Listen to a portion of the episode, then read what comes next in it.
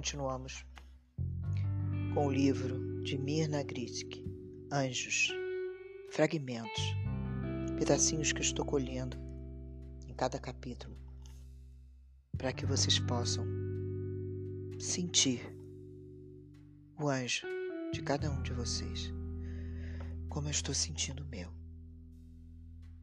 A cada fragmento que eu coloco neste podcast. Entrando em contato. Não estamos sozinhos. Cada pessoa sobre a face da terra tem um anjo designado por Deus para cuidar da sua vida desde o momento que resolveu vir a este mundo como o ser humano que é hoje. Isto não depende da sua crença, condição social, raça ou credo. É uma relação muito íntima, pessoal e amorosa. Como somos a parte mais densa do Criador, temos nos anjos os nossos ajudantes para não esquecermos nossos propósitos nessa vida. E à medida que nos dispomos a dedicar mais e mais da nossa vida a objetivos superiores, nosso anjo se alinha integralmente conosco. Seja criativo com seu anjo de guarda. Seja como uma criança que tem um confidente, um amigo invisível. As crianças falam normalmente com seus anjos da guarda. Se você tem filhos, netos, observe o comportamento deles quando estão sozinhos. Muitas crianças têm amigos invisíveis com que falam onde quer que estejam. E os bebês, às vezes, parecem olhar para alguém que não está ali. Já viram isso? Os anjos da guarda nos salvam de acidentes e dizem que quando pessoas sofrem situações graves, como ferimentos sérios, o anjo da guarda dessa pessoa vai se comunicar com o anjo de alguém que possa chegar ao local imediatamente e salvar a sua vida. Mas você pode descobrir outras maneiras de se relacionar com seu anjo, não só em situações de emergência. Você pode pedir ajuda em relação a situações confusas na sua vida. Você pode, também pode pedir para o seu anjo conversar com os anjos guardiões de pessoas com quem você tem problemas ou envolvimentos. A sua intuição vai se desenvolver a partir do momento que você estabelecer uma harmonia, uma grande harmonia com seu anjo da guarda.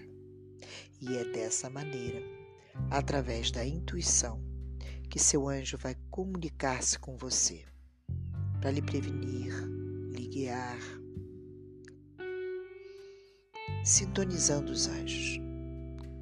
Conte e agradeça a Ele as bênçãos que você teve hoje. Agradeça pela sua saúde, pela vida, pelo fato de não estar num país em guerra, de estar num lugar onde existe liberdade religiosa. Agradeça pelo pão, Agradeça a boa sorte. Agradeça por sentir o seu coração aberto. Reze com o seu anjo pelos que não têm as condições que você tem. Dedique a eles a sua compaixão. Escreva uma carta para o seu anjo.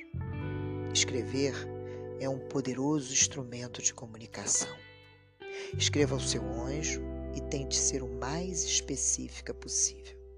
Escrever vai permitir a você clarificar seus pensamentos e sentimentos, pacificar a sua mente. Se você tem dificuldades com outra pessoa, escreva ao anjo dela. Quando você escreve do fundo do coração, saiba que seu anjo está ouvindo.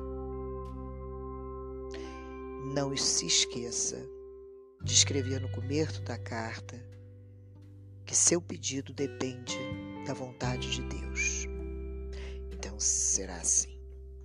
Se for da vontade divina, crie um altar, um espaço sagrado. Às vezes é um simples cantinho, às vezes um quarto inteiro destinado a isso. Mas um altar, por mais simples que seja, significa uma âncora, um farol na casa de todos aqueles que têm fé. O que não deve faltar nesse altar? Os elementos água, fogo e luz. Alguns colocam um copo d'água e uma vela acesa. O incenso são indispensáveis, mas deve-se tomar muito cuidado para nunca deixar o fogo aceso sozinho. Gosto muito da maneira como os budistas arranjam seus altares. Eles fazem oferendas com água ou com punhados de arroz. O significado é tudo que oferecemos a um hóspede quando chega à nossa casa: água de beber, água para lavar as mãos e os pés, flores, luz na vela, incenso, água perfumada e comida. Sempre colocam uma concha do mar, dessas no sentido horário para simbolizar a música maior de todas as artes. Sempre vejo também nesses altares um cristal de quartzo transparente, representando a nossa consciência primordial, clara. Se você não quer ou não pode, porque tem filhos pequenos, em vez de montar um altar completo, mande um pequenino em algum lugar só seu da sua casa. Todos os dias, troque seu altar.